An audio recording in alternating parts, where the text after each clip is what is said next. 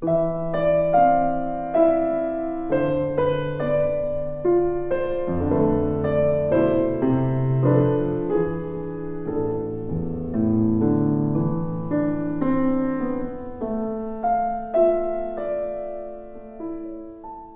俊回到自己那边，带着满脸的怒色，重重的坐在沙发上，双手交叉。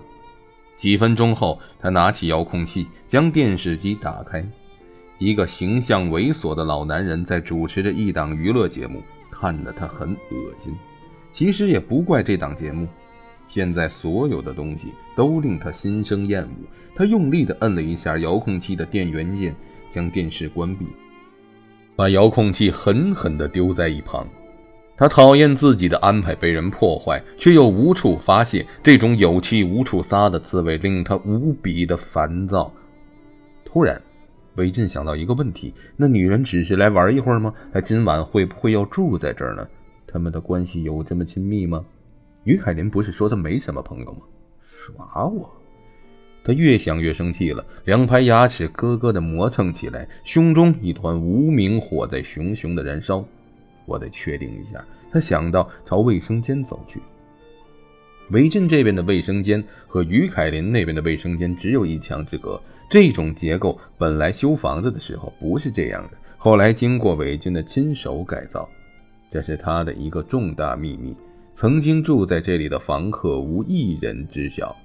韦俊走到卫生间的墙边，拉开面前的壁柜，将用作掩饰和遮挡的各种沐浴液、洗发液拿开，露出一块被横板隔断的透明玻璃。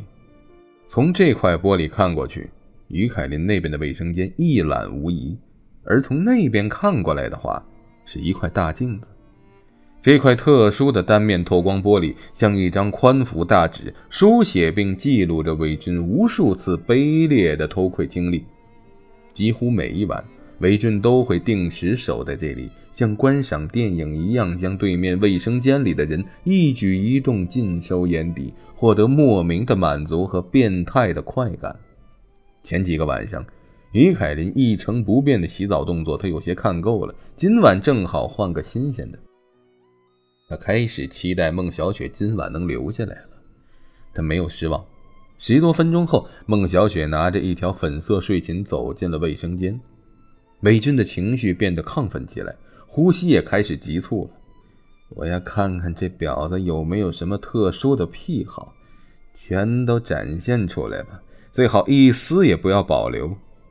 在韦军的注视下，孟小雪脱光了身上所有衣服，露出年轻。而性感的酮体，她走到淋浴器下，旋开开关，花洒里喷出了数股细小水流。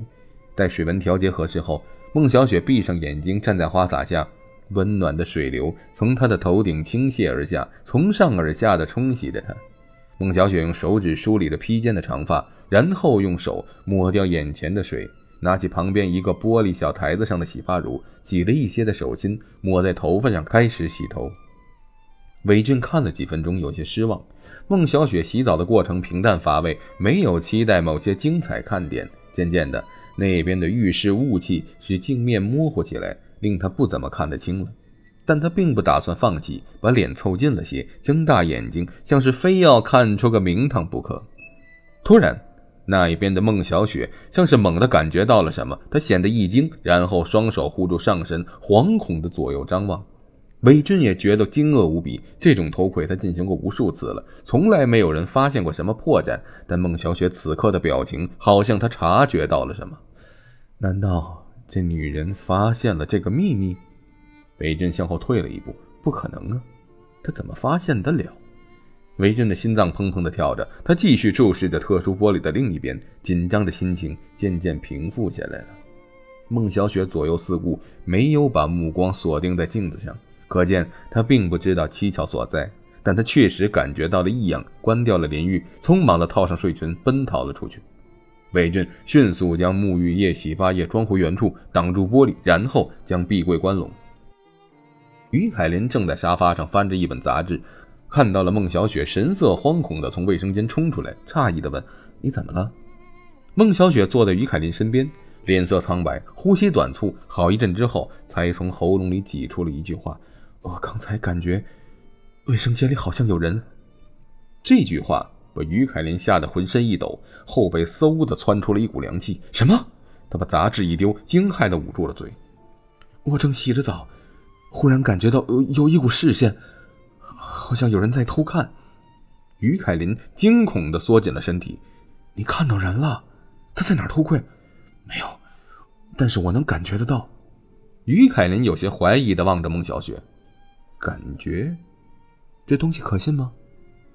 孟小雪焦急的说：“当然可信，我告诉过你的，我的直觉比一般人要强得多，我很早以前就知道了。”于凯琳迟疑片刻，那我们一块儿去卫生间看看吧。孟小雪咽了口唾沫，仗着胆子点了点头。两个人互相挽着手背，站立的慢慢靠近卫生间。推开门，这狭小的空间一览无余。于凯琳看了上下方通风的小窗子，此刻外面只有一片漆黑。他说：“如果有人要偷窥的话，只能从这个小窗户里。可是这是二楼啊，怎么有人爬得了这么高啊？”孟小雪答不出话来，死死地咬着下嘴唇。小雪，你是不是产生错觉了？于凯琳问。孟小雪警觉地站在卫生间里，刚才那异样的感觉已经消失了。她吐了口气，扯了于凯琳一下：“咱们回客厅去吧。”重新坐起来，孟小雪凝视着于凯琳的眼睛：“凯琳姐，你听我说，在我八岁那一年的时候，有一天傍晚，我在院子里跟几个小伙伴一块玩耍，本来玩的很开心，忽然感觉心里很烦躁不安，异常难受，竟不由自主的大哭了起来。”我妈以为我受了欺负，出来质问那些和我一起玩的小伙伴，他们都懵了，包括我自己在内，谁都不知道这是怎么回事。而且无论大家怎么劝，我就是哭个不停。结果半个小时后，妈妈接到交警打来的电话，他们说我爸开的出租车在半个小时前和一辆公交相撞，他当场就死了。说到这里，孟小雪淌下了眼泪。于凯琳既惊讶又难过，一时不知该说什么好，只有挽住了小雪的肩膀。孟小雪深吸了一口气，将眼泪擦干。这是十多年前的事了，凯琳姐，我说出来不是想让你跟着我一起伤心，而是想告诉你，我说自己直觉比一般人强，这是有根据的。于凯琳感慨道：“我以前只在书上或者电影里看过这样的事，没想到这种事现实中真的存在啊！而且在我身上还发生过不止一次。”孟小雪说：“当然，不一定都是有人死亡。”有时只是一些小事，比如说迷路后先选择哪条路才是正确之类。但是这些事都应验了我的第六感确实比普通人要强一些。第六感，啊，是啊，你不知道吗？第六感其实就是我们潜意识的能力，是我们每个人都与生俱来的，只是大多数的人第六感都比较弱，所以感觉不到而已。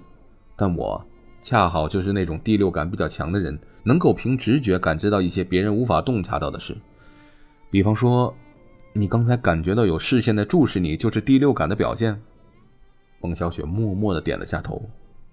小雪，你告诉我这些到底是想说明什么呀？孟小雪望着好友，沉默了好一阵，才开口说：“凯琳姐，我觉得你现在住的这套房子有问题。”于凯琳心中骇然，惶惶的问道：“有什么问题？具体不知道，但是总有种让人很不心安的感觉。”你是什么时候感觉到的？一进门就有这种感觉了？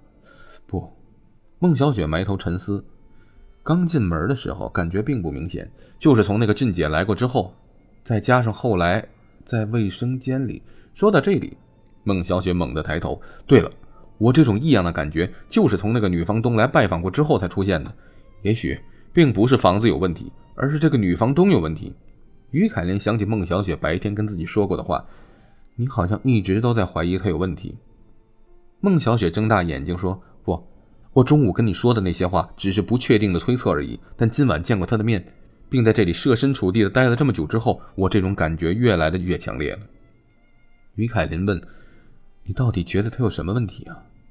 孟小雪眉头紧皱：“这个我也不好妄加判断，但我敢肯定他身上藏着什么秘密。”于凯林抬头望着天花板，神情惘然。也许我们每个人身上都隐藏着秘密，你想说的是隐私吧？孟小雪说。况且，就算我们藏着秘密，但不会对他人造成任何威胁。但这个女房东就很难说了。你认为她是危险人物？